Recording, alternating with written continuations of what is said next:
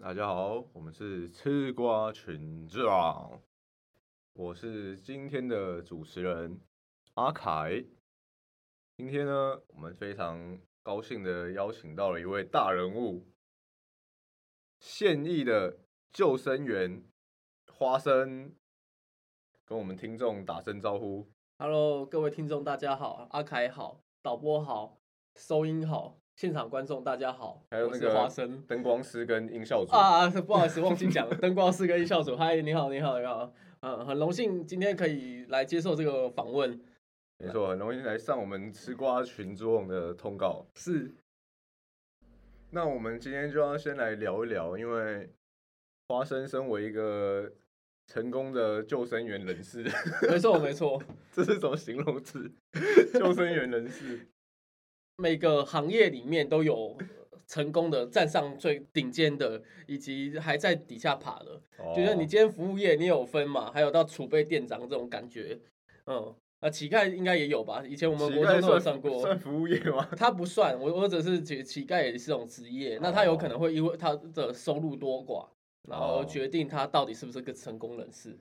了解。嗯，那成功的乞丐该如何定义呢？我觉得成功的乞丐的话，他其实有分，有些他们可以去做一些服务，让这个呃受惠者，让他们的这个潜在客群里面可以多投一点钱进来。他提供服务就不算乞丐啦，乞丐就是他的收入来源必须要靠乞讨啊。对他靠乞讨，所以他可以让你每一天做一些他他呃他的乞讨的动作，他可以会比较一些跟别人与众不同，从中赚到比较多钱，或者是他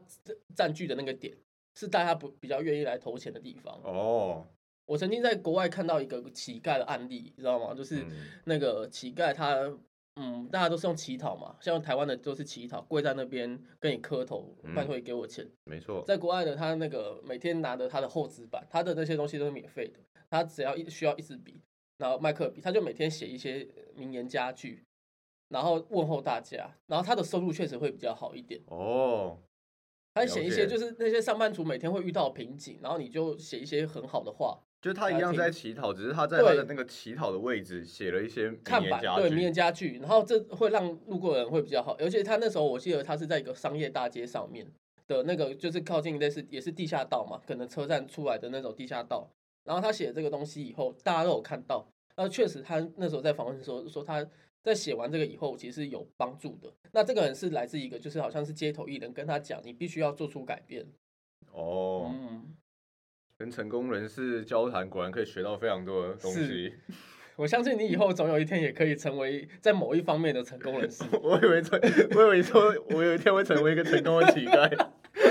也是可以啊，你必须要去做一些很很棒的服务在。OK，那我们先来从比较开头的地方开始聊起。是，我们先来聊聊说你是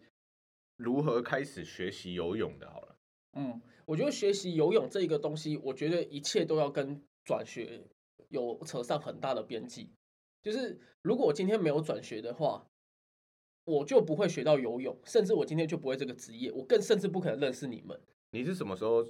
转学的？小学三年，呃，四年级，四年级上学期完以后转学的。那我当初为什么要要转学？当初为什么要转学？这个转学的理由还蛮多的，可能要可以花一集时间讲。不过总总结一点，就是遇到比较不好的老师。那遇到比较不好的老师以后，那以我们当然不可能让老师消失不见嘛。嗯，对，那最后就是妥协的办法，就是家人把我转学转到了这个大同区的学校。嗯，对，那也因为这样，因为原本的学校是没有游泳池的，那时候我们国家还没有去做一个，就是每个学生营的要求要游泳，就小学不会像现在，就好像小学、国中、高中都是呃强制你要会游泳，或者是说游泳课。对有游泳课，然后或是有些强制规定二十五公尺，你没有的话就要补救教学之类的一些规则在。那那时候就是推广为主，所以在我原先的国小里面是没有做这个游泳，就是是一个旱鸭子。嗯那是到新的学校以后，因为那个时候的体育课就有游泳课。那因为我害怕自己没有办法去那个跟大家一起，怕体育课落后给别人啦，嗯所以就是要去做游泳的补救教学。所以那个时候在放学的时候，刚好他们游泳队有在做训练，然后我就去参加。其实我那时候是以参加，我记得听我家人说，就有点类似办补习的方式。就是还是有给，嗯，我忘记有没有收钱这样，反正就是应该算是学校开的课后辅导。对课课后辅导这样，可是也只有我一个人去，因为可能大家都有体验过游泳课，我没有，所以我就一个人去，然后每天放学周一到周五可能就留下来这样一起训练，嗯，然后开开堂后大概到最后结束以后，大概四年级以后已经开始学会自由式游泳了。哦，这是必须对，就是讲说就是在体育课的时候是不会游泳的，然后到后后面才会学会。然后五年级的时候，这个时候呃教练就有问我说，因为学校的这个泳队其实是蛮缺人的状态下，因为游泳这个体那个并就算是我们那个时候推广，也没有办法像篮球或排球那么热门。嗯那其实我们学校也是有压力的，因为其实有游泳池的学校不多。那你如果今天要有游泳池的学校，基本上在那个时候是都要成立游泳队，然后你要去做台北市的一些小比赛这样。嗯，就是你有你有你有游泳池的学校，就已经要组建一个游泳队的意思。对对对对，有点半强迫的方式。嗯，那他们那时候就说，所以我记得那时候我们游泳队里面还有拉一两个田径队的过来，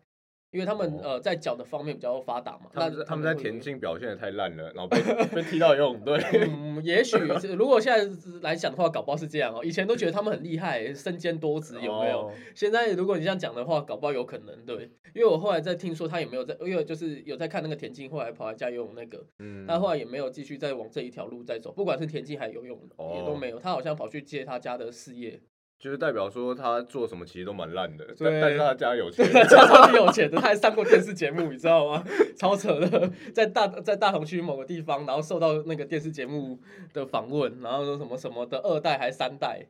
嗯，哦那当老板那那你今天可以搭建车先走了，然后你你帮我邀请他来好不好？他的可能他的故事比较比较有一点戏剧性。没有，他的故事哪有戏剧性？而且我小学呃呃田径也不行，游泳也不行啊，最后啊我就只好回家家里接事业可是这样啊。听起来就是很屌啊，就是就是你看我什么都不行，但是我现在可以坐在这里专访。对，这就是这就比如说，这人生就是不公平的嘛。我们也希望期待有一天可以访问到像像连胜文这这一类的名人。我没有讲哦，连胜文是靠自己的实力哦。连胜文跟蒋万安都是靠自己的实力爬到这个顶顶尖的政治政治世家。嗯，好好，继续继续。OK，那后来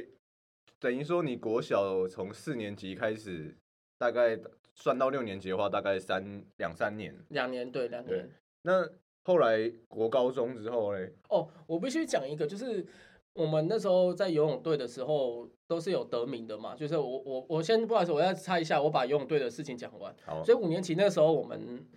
呃以一个有点类似凑数的感觉，然后去参加。就我们在那个西区，就是台北是有分西区、东区这样，我们在西区里面拿下第一名。哦，所以那时候就觉得说，哦，是个人赛吗？没有团体赛，团体第一名哦。所以后来就就觉得还蛮厉害的。所以所以我人生我都会跟人家说，我是游泳队第一名的。嗯，嗯，即便是个团体，但是我还是有参与在这里面嘛。确实。对，那那那个你们有每个人都有奖牌跟奖状吗？有奖状、奖牌、奖牌可能我不太清楚，可能有，或是放在学校这样，因为不太确定。啊，奖状是有的，家里还找得到。嗯对，那就是五六年级的时候都有参加这个游泳队训练，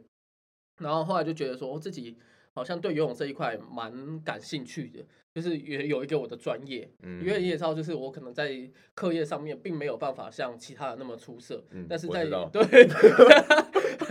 对，当然知道嘛，对不对？OK，然后就是在游泳这一块里面就哎蛮蛮棒的，然后到到了你刚刚说的问题就是国高中嘛，对，有没就是有后来有继续吗？还但我必须说，国中的国一的时候，那时候我有继续。那时候我还和隔壁班，因为几个都是到了，就是我其实我们国小跟国中就是差一一一条马路而已，嗯，所以我们国呃国一的时候，那个时候还有跟隔壁班的，就是几个我们泳队的，然后继续一个人在前往国小去练习，就是每天利用早上七点到七点半，还是六点半到七点半的时间，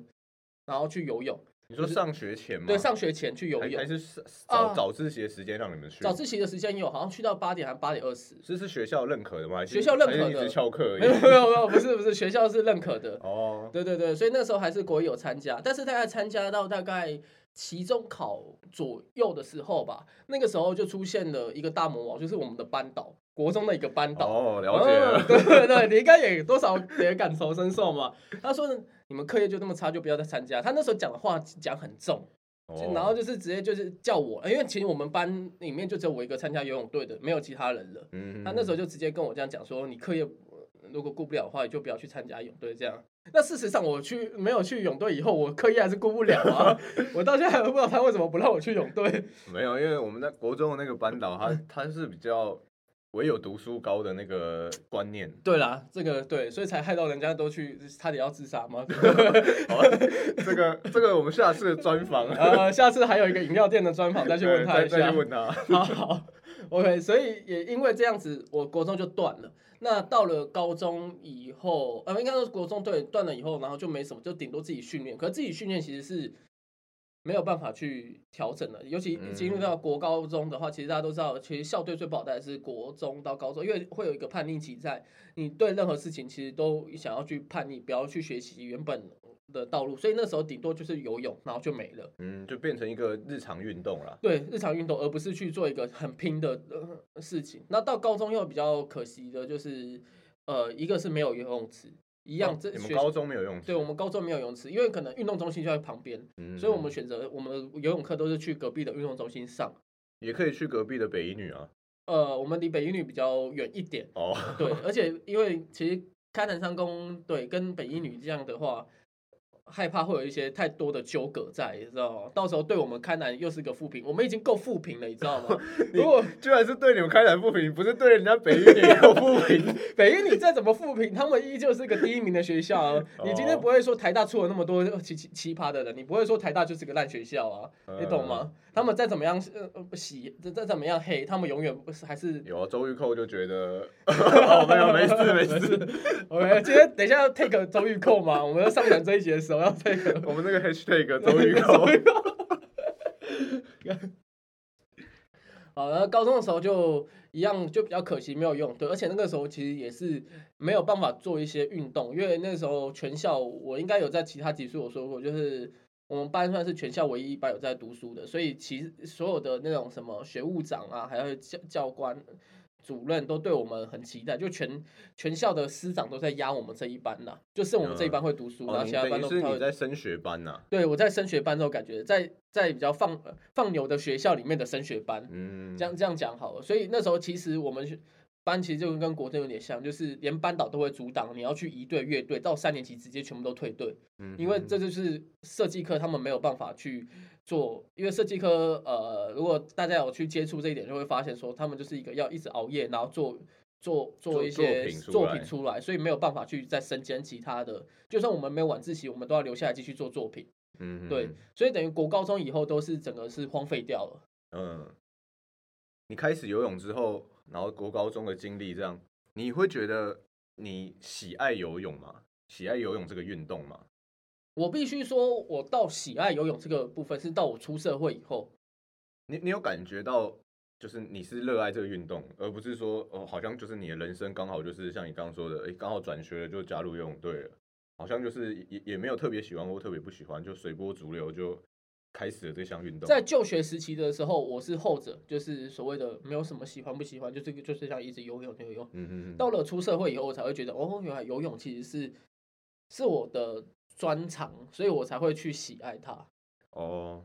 了解。嗯，那你当初就是到了出社会之后，你当初是怎么得知？有救生员这个训练，或者是怎么怎么去参与这个训练的？怎么怎么参加了？哦，就怎为什么会开始朝救生员这条路？这个就必须讲关于大学的时候。大学那个时候，其实呃，虽然对，就是我有说我是念行销系的嘛，那对于这个行销系，我个人是蛮喜欢的。再去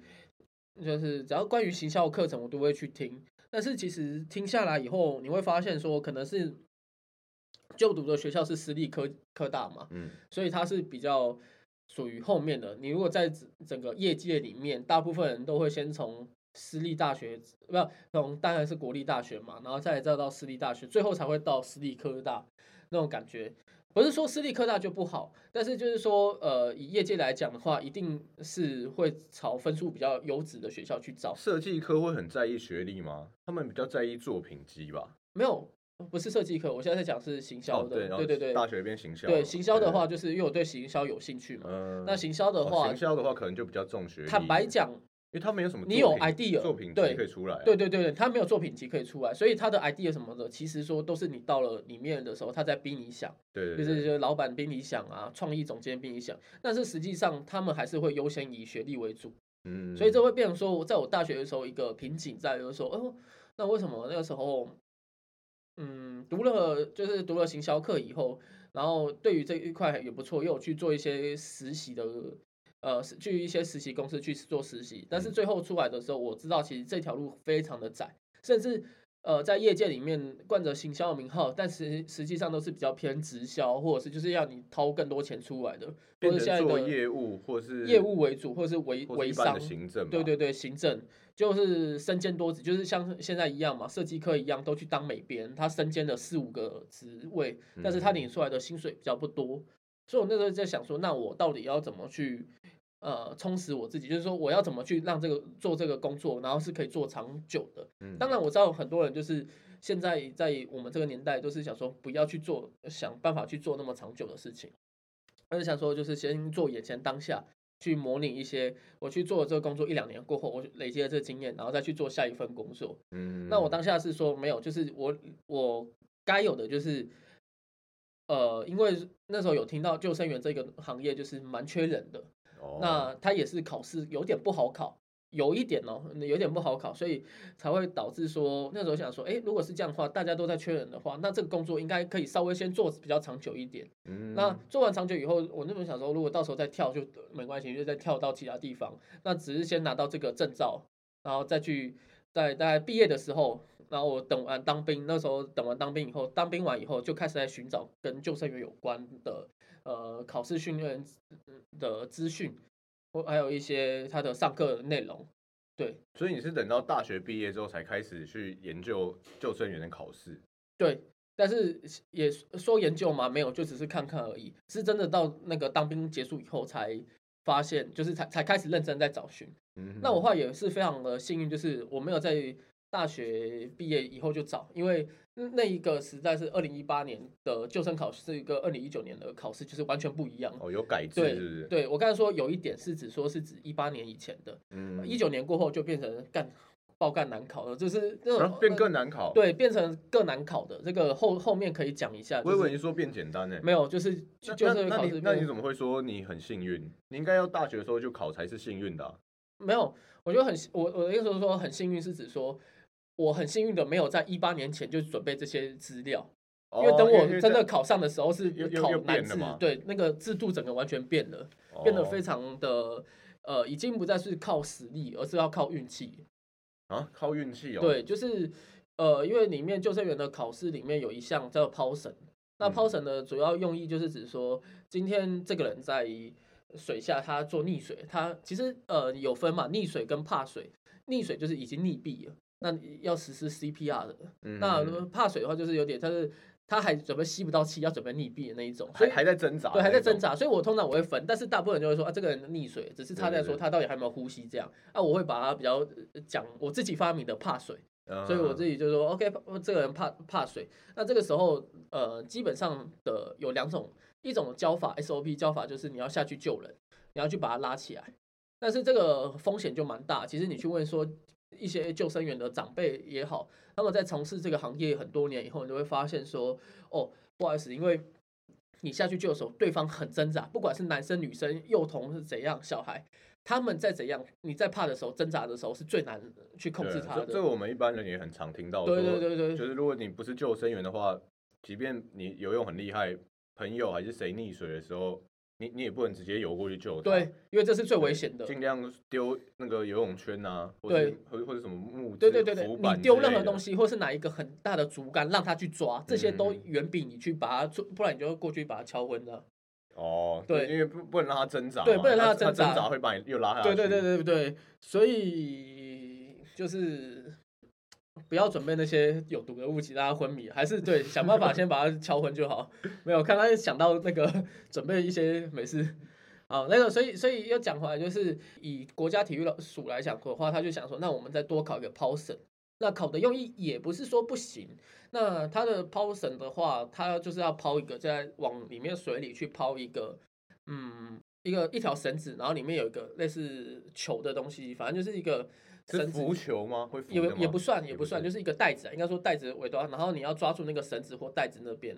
然后到那个指定地点，就是一考试，然后它是用个快可瓶的在嗯水里面，快可瓶射在水里面，然后你要丢在那里面，哦，，对，有点像是许愿池的概念，哎，有有一 点。看你有没有掉你要对对在里面。对对对，或者是你去夜市玩那个套圈圈，你要套中那个地方一样，呃只是它抛的是抛向向那里面。那为什么会说有运气的成分在？就是说，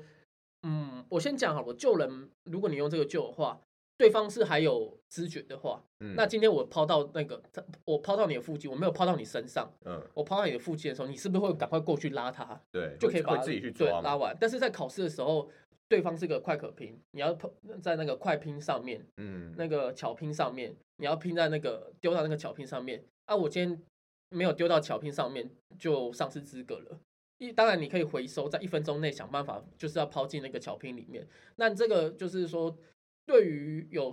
那应该说对于男生来讲是比较吃香的，因为男生本身在尤其是运动系都会做一些投掷的动作，嗯，但是有些女生她即便是运动系，她对于这个抛投掷的动作其实是比较呃困难，掌握度没那么好，对，掌握度没那么好，甚至他们会有一些抛层，就是一般是要这样抛，它是有抛物线的，对，有一个小抛物线，圆形的，像是胸部的形状，女生胸部的形状，那抛成一个类似云霄飞车那种铁轨的形状，哦，抛跳上去，抛太高，对，抛到天空，然后掉下来，那当然是比较困难的。嗯，那还有再受到呃风势的影响，当然我我讲，你们在户外吗？对，我们在户外考试，哦，所以当然我讲这个，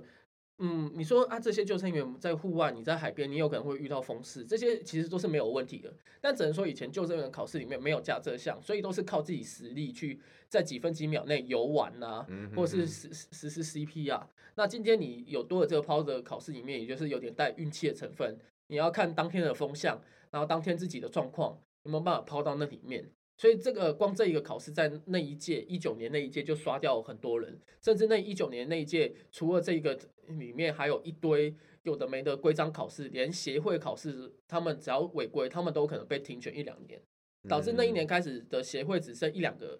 有办，你就不会像有十几个。那我把协会就讲成家训班嘛，家训班今天如果你害怕被停权，那他选宁愿选择不办。嗯，对对对，那种感觉在，所以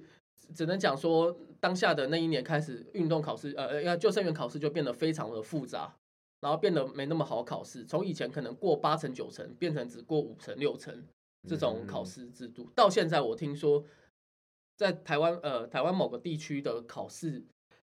听说过的人都不到五成，大概三四成而已。救生员的考试每个地区不一样吗？每个地区是不不一样，有分嗯台北考场、台中考场、桃园桃考场、高雄考场这样。啊，那听说最近东部都没有开，以，前东部有可是项目应该开考场，是一样的，项目一模一样，哦但是主考官不一样，主考官不一样，有些认定就不一样。我今年就听说某个地区的考场只有三成的人过而已，哦，那他甚至有去嗯有听说有一些就是比较不太去对于某些 SOP 项目里面，他可能有其中有些像基本救命术 CPR，他有在其他地方学过，他利嗯用学的那一套，或是他在某个协会学的那个东西，跟主考官所认定的 CPR 的学哦。习是完全不一样的，因为 CPR 其实很多很多样式，对很多种哎，对，还有我讲的哈姆立克术也好，他们都是有很多种，最多的就是反正哈姆立克就是异物梗塞嘛，我要如何把这个人的异物给排出来？对，那有些人是说左脚要顶住他的胯下，嗯，然后往上去那个压他的肚子，对，但是我听说就是有人用左脚，结果被主考官拔帽，就是所谓的直接判他失格失格，因为主考官认定是要右脚。这种就是有点嗯，太重重对太重视 SOP 对对，但其实你在看一些国外案例，他们如果在餐厅这样的话，只要救到人就好，没有在啊对对对。那我我当然是指台湾的 SOP 是定的比较严啦，那他可能主考官他自己也认定是觉得说，哦，那我就是要照 SOP 去掺杂。可是有些人就是每个协会教的不同，每个人教的不同，嗯，那最后就会导致这个考试会越变越难。因为考试以前的经历也不是不再是像以前这样，就是都是政府派人来，现在是各协会可能都有派一个主考官来一起跟政府人参与考试，所以就会造成救生员的考试最近是越来越难。那再加上呃学生越来越少，那 也导致考试人越来越少少，所以就是变成说救生员的考试已经算是整个业界里面都比较缺人的状态下，然后薪水也比较少，对，那他救生员的考试有笔试吗？有有笔试，有笔试，那对你来说会很困扰吗？哦，笔试的这一部分，我个人是觉得还好，虽然它题目好像上百题，嗯，有没有超过一千题我忘记了，但是很庞大。但是在我考试的那一次里面，我个人觉得在作答方面，我对于这一方面还蛮有信心的，有去做一些功课，当然也是要考前看书啦，这样，然后就去做一些笔试，然后有点类似在考，像你们在考学一些证照一样，不能说学测，因为学测的题目很活，嗯。就跟他说考证照一样啊，那些就是你要先背嗯脑袋里面，大部分有些很简单的，你不用看书就知道，但有些比较不呃比较艰困的话，就要当下要一直记。例如说你在一个溯溪里面，一个船翻覆了以后，你要从船的哪个点去上去，会比较不容易哦让船去翻。嗯，那你觉得笔试跟数科哪一个比较困难？以救生员考试，我觉得还是在数科，数科还是重对点？，因为数科的话还有包含我假设 CPR 也好，或者是在一个那个板子呃那叫什么板子救人也好，就是那个患伤伤者要从水里面要抬上来的话，都会呃你的考试你自己会比较紧张以外，呃讲 CPR 好，你自己会比较紧张以外，你跟你搭的那个人也有可能他很紧张，有可能你都会，哦那个人涂完什么都不会，不是他被拔帽，而是我们两个人都被拔帽。所谓的嗯拔帽就是失格，就是这这这场考试你已经上呃丧失资格了，你就就是要再报下一次没有没有通过啊，对，没有通次过，过，，对，就两个人一起都没有通过。所以除了这个个人以外，你还要去考虑到别人，所以我会认为说数科很困难。嗯，那你当初是一次就第一次就过吗？哦，没有我考两次，你考了两次，，对那你第一次是在哪里惨遭滑铁卢的啊，对，这个就是要讲，就是呃，那个带假人有一项就是二十五公尺带假人，然后要在五十秒完成。那这个也是我是考新制嘛，旧制是一百秒以后，然后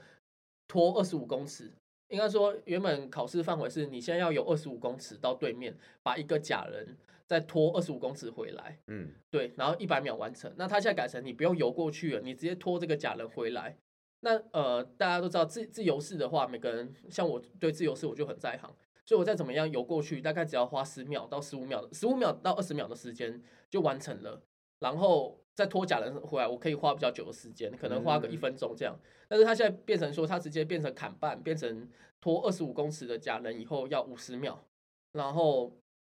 我那一天考试的时候，我带完假人回来，我是五十秒点零二啊，差零点零零二，对，零点零二，那个码表压下去，我的是五点五十秒点零二，我就被把呃就被丧失资格了。会不会是那个主考官尿急对，手抖抖了一下下，手没有，所以所以那个很那个，因为它是手压，不管这种东西，当然不是你触碰到那个游泳池的那个壁墙壁呃里面，游泳池墙壁如果有一个感应系统或对对对对对，会公平对，那就很公平。可是你今天就变成说，你在最后这个不到一秒里面的话，你是用手压的话，本来就是会很有争议。而且非常会有误差，因为有些人会看到你碰到墙壁才按，对有些人会他会在你碰到墙壁之前，他会预设对跟你碰到墙壁的时候同一个时间，他对会按下去，对对对对对就会对。差那零点零对对对，甚至甚至你从因为主考官是从上面看到底下游泳池，哦你那个的那一瞬间视差视对视角视差的问题都有可能造成那个。当然，有些人就会说啊，你就五十秒内就好了。但是我必须说，我在某些考试里面，我是算是前前半端的，但是我在带假人，就是我最不拿手的地方，就跟健身一样，有一个每些每个人都有自己最不拿手的地方。呃的我最不，不拿手的项目就是带假人。嗯那就是这个项目。所以我在这一面里面就让我要考两次，那第二次就比较幸运，就有呃四十八秒就过了。哦，了解。那比如说像你这样子，有办法有什么申诉管道吗？说我要有要求重测或看录影带有的，，那录影带基本上是可以看的，就是你跟你事后在任何考试完结束，你跟他说我要申诉这一项里面就可以了。但是这个东西就很麻烦。就算你今天是因为你已经当下被拔帽了，你剩嗯下的考试都没有完成，就算你申诉成功了，你下一次还是要再补来，你还是要等两个礼拜后或一个月后，有下一场考试，你还是再去补完成其他项目。那你那时候为什么不选择？因为差零点零二秒，其实很有机会申诉通过吧？其实我当下是认为说，嗯，我会觉得当下可能没有想那么多，原因是因为我平常在练习的时候都是五二五三秒，哦，对，所以以在那天五十秒的时候，其实我没有太大的意外，我就觉得可能我当下就觉得自己心里没有过，所以我就没有去做申诉。就当下那个环境啊，如果你现在摆在这边的话，如果有申诉，让我少缴那个在下一次的报名费用高达三千七，我就会想要，哎，那我就申诉看看，搞不好我下次嗯至少我把其他完成是免费的。对啊，对，我觉得当下是对你现在讲回来，他说为什么没有申诉？其实当下我没有想那么多，了解。只是很失落，因为那个那个时候是我我说我是当兵完嘛，我是处在一个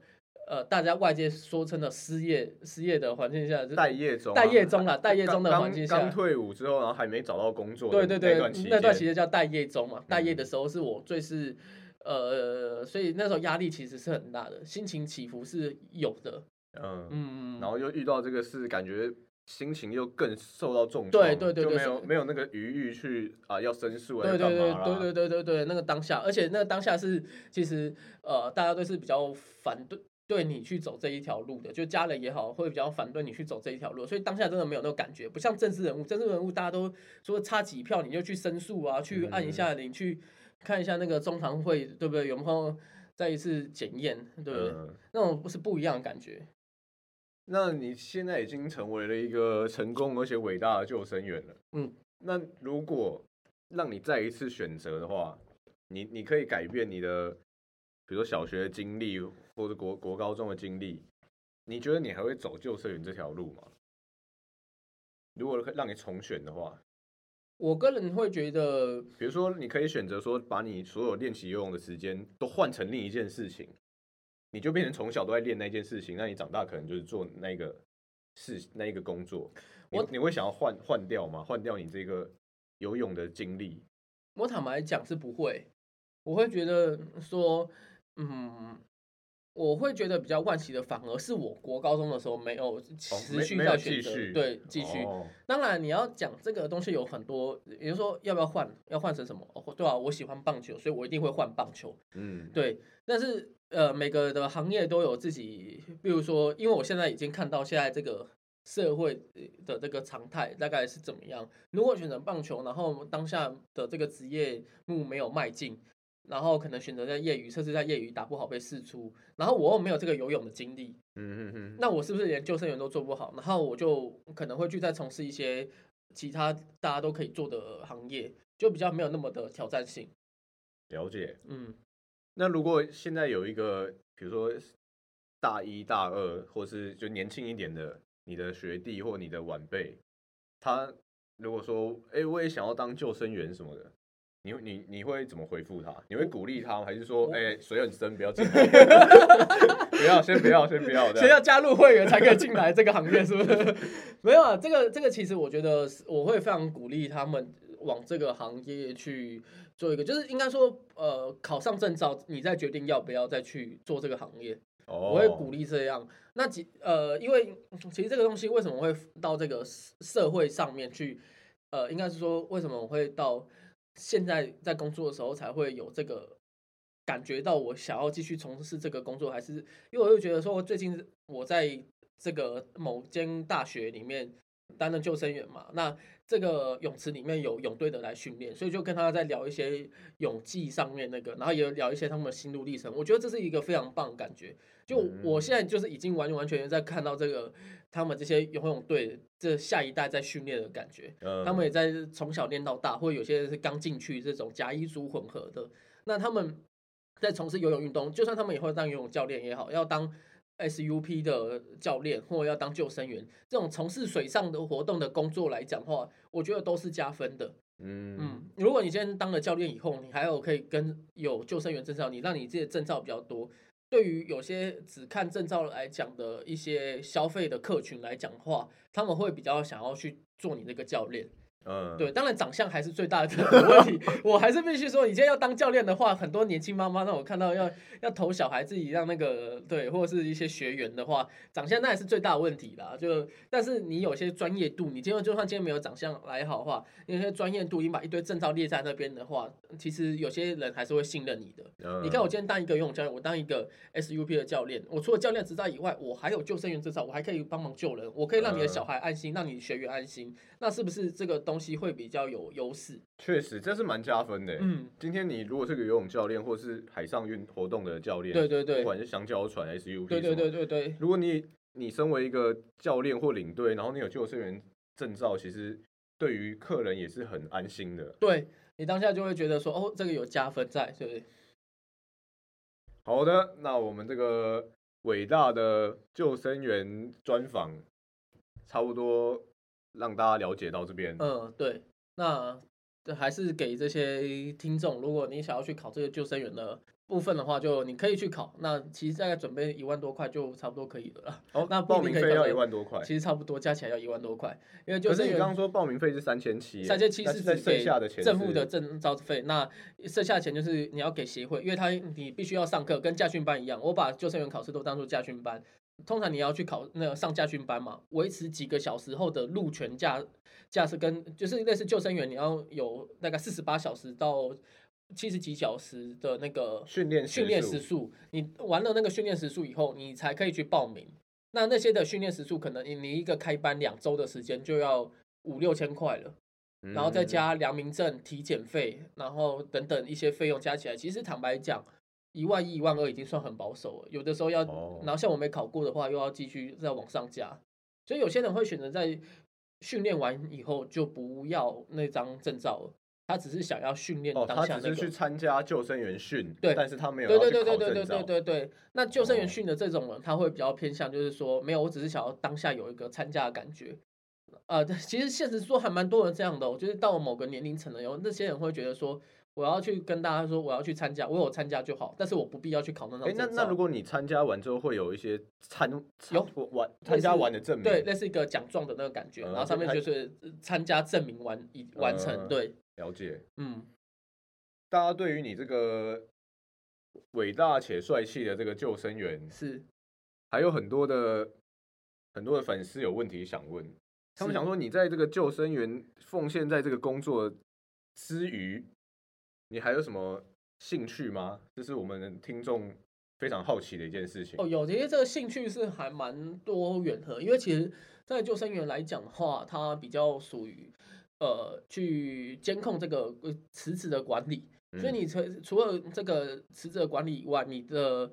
监视完以后，你其实有很多空余的时间，你不会像有一些行业，它必须是要狂加班的，全神贯注的这对，全神贯注了。你可能下班以后，你的赖还要疲劳轰炸，收到主管的讯息，嗯。这些在救生员里面是比较不用的。嗯。所以因为不用的关系，所以就让我有多余的时间可以去参与其他的一些呃培养其他的兴趣，对兴趣或活动，不管是那个，例如说画图也好，像是嗯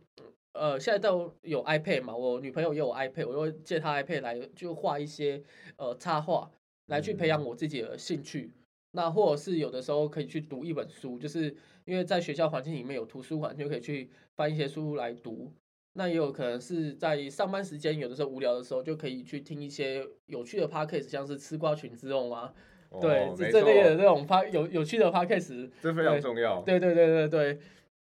鼓励大家啦，就是呃在培养呃上班以后过后，然后去培养你的第二专长，这个点我是觉得非常重要，因为你人不能永远，就算这个工作是你一辈子的事情，但是你不能一辈子都是处在一个你只为你的工作。那最近其实有很多工作，呃例如说什么租客工程师，他放弃了百万年薪的梦，他为了就是要陪儿子，做一嗯些休闲娱乐，这些我最近有看到一些文章，我觉得这些都是蛮正向的。那讲回来，这个兴趣的部分，还呃，除了刚刚那些画图的也好，那我自己本身在吃的方面有一些研究。哦，嗯，是个美食达人是吧？呃，其实说美食达人，我觉得自己算不不太算，因为我自己是本身比较偏食的。那我本身比较能够接受就是日本的、呃、一些食物，哦，日式料理。对日式料理，对，那我比较偏向就是以那个日文就是叫卡雷 rice，然后以及拉面，那翻成中文就是咖喱饭跟拉面。对，那那有国际观嘛，会比较让大家觉得专业一点。拉面的日文是不是辣面？拉面，拉面。对，等下除了拉面以外，还有一个叫做中华寿把，就是寿把，寿把就是有点类似。嗯，因为拉面的古早源头就是叫做，其实日本人会认为说拉面这个东西是从中中华文化传过来的，嗯，所以他们早前会不会叫做拉面？拉面有点是后来后面的外来文，他们以前就叫寿把，寿把也嗯，好了，讲白一点，我们中文都直接用拉面了，因为他如果再用寿把来去做解释，还要解释蛮多的，嗯，对，就是中华文。文化的面面条，那我们就统一叫做拉面。那卡雷赖斯就是日文，就是所谓的，也是从外来文翻的。因为咖咖喱，嗯，虽然大部分世界国际观的人都是认为说咖喱就是有些人是日本跟印度，对。那日本有些人认为说是我们自己的，有些人说是从印度传来的，所以他们都是用外文咖喱，就卡雷赖斯拿来去做翻。那翻译完，我觉得就是 curry 就是咖喱的意思。卡雷赖斯就是。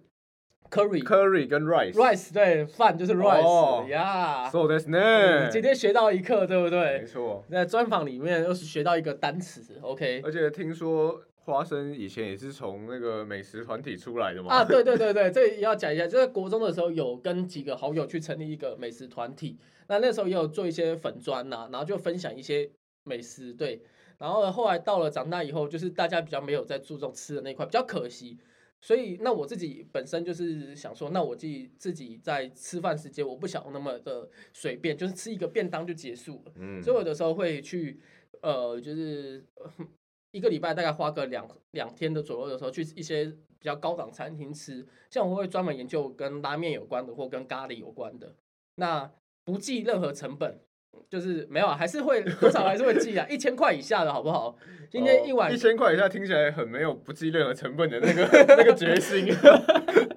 没有，因为这这两个食物，他们再怎么贵，好，目前台湾来讲比较没有超过上千元以上的东西。对，但是就是咖喱会本身跟拉拉面来讲会比较研究。那咖喱的部分就是从日本的研究已经研究完了以后，然后最近开始在走向印度这一个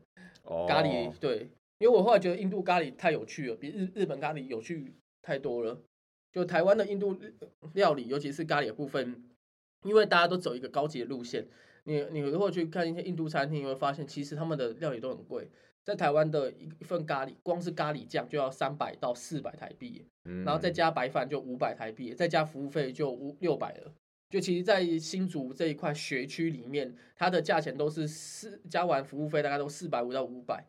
那其实有的时候就是有多余的钱，就会去投资自己，让自己可以多尝试美食美食这样。哦，了解。那在这个节目的尾声，你要不要推荐一下你觉得你自己认为喜欢的，不管是咖喱的店还是拉面的店？嘛，そうですね。那其实如果要推荐的话，新竹的部分的话，我也比较推荐。嗯，如果你要平价一点，你不想要吃那么多的话，就是。 狮子的印度餐厅，它是在开在那个呃清华大学的对面一个清清华夜市里面，然后有一个叫做狮子印度餐厅。哦，它的名字就叫狮子的印度狮子印度餐厅。哦，印度餐厅。对，没错。那它就是里面有卖咖喱这个选项。那印度咖喱很有名，就是他们这种店家都会有大概八到九种的选项，就是它的咖喱里面有可以做。做成八种九种，利用不同的香料去做，因为印度咖喱他们都是用香料去抓的。嗯，你今天有十十几种香料，然后你去抓某一种，就有呈现另外一种不一样的香味在。跟日本咖喱他们都是提味完以后，然后再再去用其他料理去做提味。你已经煮好，然后你再用什么气死加上去啊，或是用一些烟熏酱、辣酱去加上去，是不太一样。它是在你在做这个咖喱粉的基底的时候就已经先。放在那里面，两者是不一样。在做咖喱粉的同时，已经添加一些香料进去。对对对对对。所以如果你要吃一个印度咖喱的话，我会比较推推荐新竹的那个印度咖喱餐厅，所以印度的狮子餐厅会比较好。那呃，日式咖喱的话，其实我个人觉得，如果你各位如果是住在台北的话，可以去吃一间咖喱，叫做新高轩。新高轩的这个咖喱，我个人觉得是蛮好吃的。在那个信义区啊，中山区，在在百货美食，呃，大家都会觉得说百货的那种美食的美食街的餐厅没有那么的好，因为他们有些连锁就不会弄得那么好。但是我个人觉得他们家的咖喱是很好吃的，在日式的部分。那在拉面的部分，哦，这个派系就多，这个有点恐怖。这个我我只能说我自己的味蕾，我自己的味蕾来讲，我再讲一次哦，这是我自己的味蕾，我会觉得说像士林夜市，呃，士林捷运士林站里面的和面亭的酱油拉面蛮好吃的，那叫和歌山酱油拉面，比较偏辣辣的，这是蛮好吃的。那在豚骨汤头里面也有很多很好吃的那个 豚骨拉面，那我个人就不在这边呃节目上哦叙述了，对因为我害怕对有些拉面听众会听得不太开心，就因为每个呃拉面这个是现在目前在台湾这地区是比较广的，那它有些派系存在，嗯就是你一不小心的话就会擦枪走火。那我只能说，拉面的东西，嗯，大家各吃各的就，然后去分享，我觉得不错啦。我们的频道一直大开政治玩笑，都没有再害怕了，结果居然因为拉面的派系，对而而这么保守吗对，拉面派系的话会比较保守。或许我们未来可以再整理一间跟拉面有关的相关集数，然后去为为呃去做一些分析，就是嗯豚骨汤头其实哪些是 OK 的。对，那这一集就先做有所保留。OK，那今天非常开心可以邀请到既是这个美食家，又是救生员的花生来到我们的节目现场。嗯，不会不会，非常感谢阿凯以及今天的导播以及现场的听众，在听这场我们的这个频道的第一第一场的专访，对吧？嗯，没错，嗯，希望未来你的频道可以多多一些名人来做一个专访。没错。我相信我们可以做，呃，这个频道可以做大的。由那个花生来抛砖引玉，已经让我们觉得整个录音间蓬荜生辉了。没错，所以我们 下次一定会再接再厉，广邀各各个领域的佼佼者来是接受我们的专访。是是是，那我们这一次的专访就到此结束了。那跟我们的听众说声再见吧。好，OK，各位听众，谢谢你们的收听。那我是花生，那希望你们在未来的不管是兴趣的路上，还是你们职业路上，都可以成为领先的佼佼者，好不好？谢谢各位的支持以及你们的收听，谢谢，好，谢谢大家。拜拜。